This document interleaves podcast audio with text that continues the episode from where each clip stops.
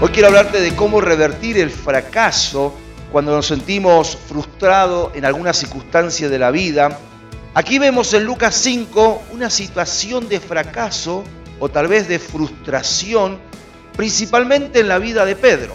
Habían estado pescando o tratando de pescar toda la noche y nada habían pescado.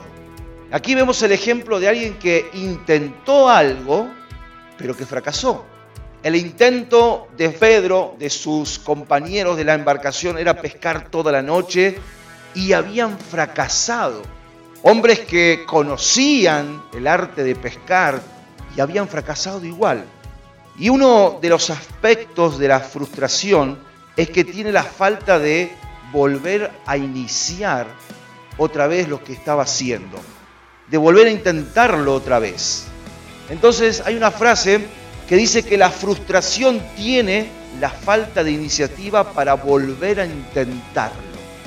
Pedro en un primer intento no quiso volver a pescar, pero luego cambió y dijo, ahora sí, en tu palabra echaré la red.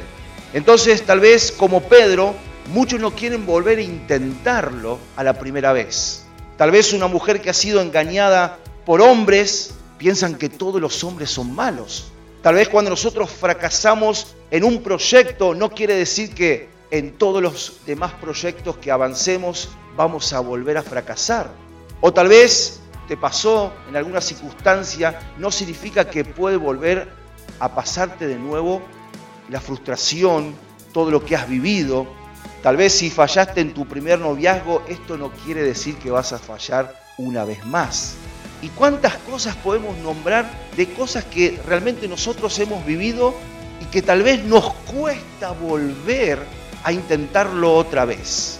Pero ¿por qué pasa esto muchas veces? Es porque una mala experiencia nos condiciona para nuevas experiencias. Esta es la razón por la cual cuando fracasamos tenemos poco interés de volver a intentarlo.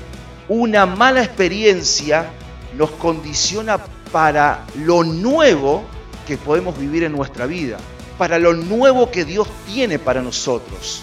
Entonces, una mala experiencia nos impide avanzar, dejamos de hacer las cosas por temor a volver a fracasar, tal vez a pasar vergüenza. Y esto puede suceder en todas las áreas de nuestra vida, sentimental, vocacional, familiar, espiritual, laboral, etcétera, en cualquier área de nuestra vida.